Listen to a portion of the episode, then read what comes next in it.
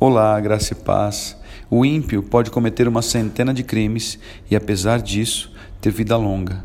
Mas sei muito bem que as coisas serão melhores para os que temem a Deus, para os que mostram respeito diante dele. Aqui a palavra em Eclesiastes capítulo 8, no verso 12, nos leva a refletir em algo bem, bem óbvio para os dias de hoje. Quantos de nós não olhamos ao nosso redor e não vemos ímpios tendo vida longa? Ímpios, entre aspas, prosperando ou aparentemente felizes?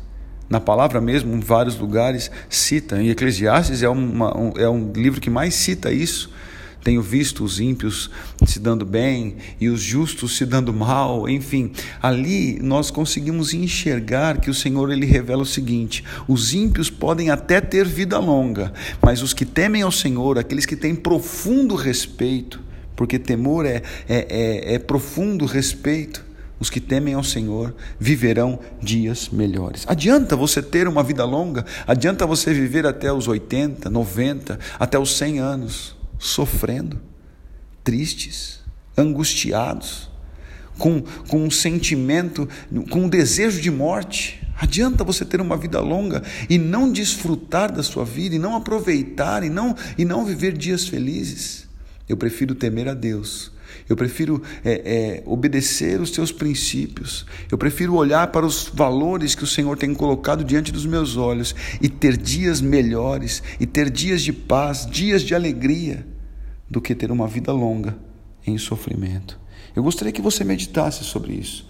Eu gostaria que você entendesse que o Senhor tem algo muito melhor para aqueles que o temem e, como diz a palavra aqui no final do verso 12, para aqueles que mostram respeito diante dele.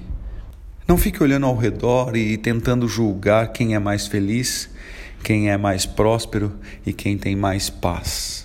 Avalie aquilo que o Senhor tem te dado de oportunidade. Tema ao Senhor e viva dias melhores. Oro para que você entenda isso, oro para que você é, tenha intimidade com o Senhor e entenda o temor ao Senhor é o princípio da sabedoria. Eu sou o pastor Renato, da comunidade Cultura Real de Indaiatuba. Um grande abraço, tenha uma excelente semana e que Ele continue te abençoando, em nome de Jesus.